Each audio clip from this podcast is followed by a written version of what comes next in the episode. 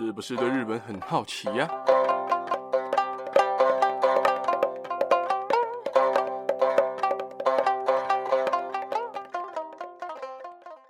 ？Hello，大家好，我是这两天快被冷死的巴给阿乐。今天又是新闻时事的时间呢、话说，其实有点蛮意外，时事竟然已经做到二十集了。虽然中间遇过不少次状况啊，跳过了好几次，可能会有四次还五次吧。但终于到了第二十集了，而今天的新闻总共有三则。第一则呢是日本动画导演你的名字还有天气之子的新海诚，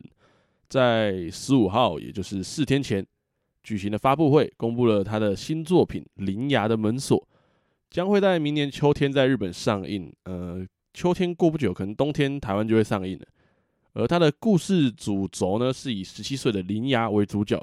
而故事内容呢，是讲述他在意外打开了一扇会牵引出日本各地的灾难之后，踏上了旅程，前往不同地方阻止灾难发生的故事。不知道大家有没有发现哦，就是新海诚的作品啊，好像都跟灾难脱离不了关系，对不对？你看你的名字，就是有流星呐、啊，然后砸地球啊，怎样啊？然后那个天气之子有没有？就是大家如果有看的话，也知道，所以。这次不知道又有什么灾难了，所以这次作品其实蛮令人期待的。而这部作品离他上一个作品《天气之子》已经经过了大概有三年的时间了。而这次的剧本跟导演一样是由新海诚负责，然后作画跟美术的部分会由田中将贺、土屋健一还有丹治将三个人负责制作。田中将贺是你的名字跟天气之子的人物设计，土屋健一是炎夜之庭跟追逐繁星的孩子的人物设计。而单治将是你的名字跟炎夜之庭的美术跟艺术总监，三个大佬一起负责这部新作，其实开始有点期待。至少作画上跟美术上绝对是超高标准、超高级。而内容就等上映的时候大家再去看看了。再来第二则呢，是新冠肺炎 （COVID-19） 冲击了全世界的各种产业嘛。而日本也不例外，日本因为牛奶跟乳制品的原料鲜奶供过于求，在最近这段时间，也就是岁末年初这段时间，恐怕要报废将近五千吨的牛奶。大家也知道，日本的牛奶也是非常有名，而且真的也蛮好喝的。如果大家有喝过的话，因为这个新冠肺炎导致日本牛奶还有乳制品的原料鲜奶供过于求，然后严重滞销，库存量也创下了历史新高。加上接下来也要寒假了。所以各级的学校就开始暂停供餐，也就是代表这些牛奶就会滞销，然后放在那边了。预估今年年底到明年年初，将会有近五千吨的原料鲜奶遭到废弃，然后被倒掉。为了避免上千吨牛奶白白浪费，日本的农林水产省将与乳品业密切的合作，然后积极的采取各种应对措施，包含透过社群媒体啊，像。电视新闻、FB、IG 等等各种各样的社群媒体宣传，然后促销，然后刺激买气，鼓励商家多加使用牛奶制作，还有食物，然后乳制品等等的。所以日本政商界现在就积极的采取应对措施，连农林水产的大臣金子元二郎在十七号更是在记者会上面亲自开喝，就是直接喝一瓶牛奶这样。希望可以借由这个动作来呼吁日本的国民多喝他们的牛奶，不要让这些牛奶浪费掉了。希望大家能比平时饮用更多的牛奶，或者是做菜的时候多使用乳制品啊。还建议民众可以用牛奶煮火锅料理，或者是奶油炖菜等等的。牛奶锅大家应该都有吃过的经验吧？其实蛮赞的，就是用牛奶煮火锅，虽然说听起来很奢侈，但是真的是蛮好吃的。而且，如果是我听到说这样的消息，我真的会开喝诶。之前看过牛奶因为滞销啊，所以需要倒掉销毁，看着是很心痛诶。就是一整车的牛奶，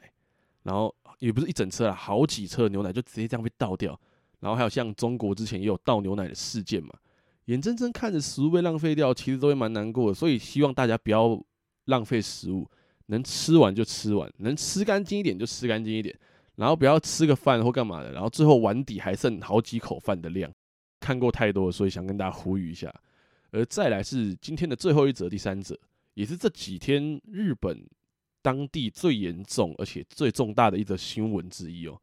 在大阪市北区的曾根崎新地一栋八层楼高建筑物，在十七号，也就是两天前的早上十点二十分左右，消防单位接获民众报案，从四楼的身心科还有精神科诊所窜出火苗。因为火势过大，所以派出了七十五辆的消防车前往灌救。火势大约半小时后就扑灭了，从现场救出了二十八个人，分别是十七个男性，还有十一个女性。其中只有一名女性逃到六楼，被云梯救下来的时候受到轻伤，其他二十七个人都被浓烟熏黑了，并没有明显的烧烫伤，大多数都是一氧化碳中毒，呈现心肺停止的状态。随后二十八人分别送往附近的十多家医院，现在也确定了已经有二十四个人死亡，包括十四名男性，还有十名的女性，年龄在二十到六十多岁都有。根据 NHK 报道，在火警发生的当下，有两名从候诊室及时逃出的女患者，就是指证说有看到一名大约五六十岁左右的男性，一个阿伯，拿着一个纸袋放到候诊室的暖炉旁边，然后把纸袋踢倒，而纸袋里面露出了液体，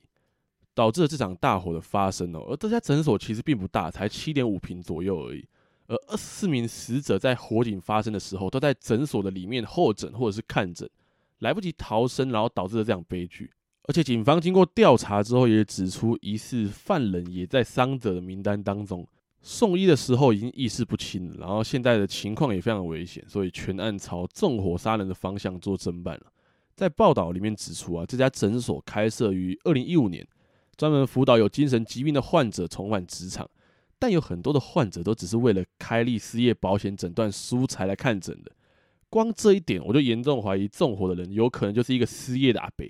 当然，精神出现问题的人也有可能，但是能够做出这样的动作，就是把一个纸袋放在暖炉的旁边，然后再把它踢倒，这样这样的动作，我不认为是一个精神有问题的人会做的，因为精神有问题的应该就直接用傻的了吧，不会这样慢慢来，然后再这样慢慢踢倒，然后自己还遭殃，所以我不认为是个精神有问题的人啊。而且距离上次这么严重的纵火是前年的金阿尼事件，那次有三十六人死亡。火灾真的是个非常恐怖的东西哦。其实纵火的人都应该要严惩啊，这种人不能放过他们。无论他们有什么精神问题啊，或者什么人权啊，我自己认为，当纵火者让这么多人离开世界的时候，那我自己是认为这样的人已经没有资格讨论什么人权。会想要分享这则新闻，也是想跟大家讲，火灾致死很多不是被火烧死，最严重的是烧的时候产生的浓烟，那个浓烟是最毒的。而且是火灾里面最大宗的死亡原因，所以如果不幸遇到这样的事情，一定要想办法不要吸入浓烟，能够遮住口鼻就遮住口鼻，因为吸入大量的一氧化碳是会窒息缺氧而死亡的。但当然希望大家永远都不要遇到这样的事情啊！只是这样的宣导，虽然大家可能从小时候听到大，可能真的都听腻了，但这样的事情，我认为是需要一直一直宣导的。会危及到性命的事情哦，是永远做好宣导，以大家需要做好预防，希望大家永远平安，不要遇到这样的事情。对了，跟大家讲一下，从这集开始之后的时事，会在每一集的内容那里附上时间线，大家就可以根据自己想听的部分，直接跳到自己想听的新闻的部分。那么今天的新闻时事就大概讲到这边了，最后还是跟大家呼吁一下，好不好？不要浪费食物。并且听众里面如果有任何喜欢新海诚的朋友，也不要忘记他的新作《铃芽的门锁》，大家一定要随时关注一下这部电影的新的动态、新的消息等等的，因为这一部真的是蛮令人期待的啦。他的剧本听起来很新奇，然后他的作画又是三个大佬同时一起来制作的，所以大家真的可以期待一下他的新作《铃芽的门锁》。好不好？那今天的新闻时事就大概讲到这边啦。最后一样，如果你或你的家人朋友们有在关注日本的新闻时事的话，听完这一集不妨订阅、关注、分享给你的家人朋友们，才会在之后每个礼拜天上传日本的新闻时事的时候，可以在第一时间就收到通知，在之后也会更多的日本新闻时事分享给大家。那今天就先讲到这边喽，大家拜拜。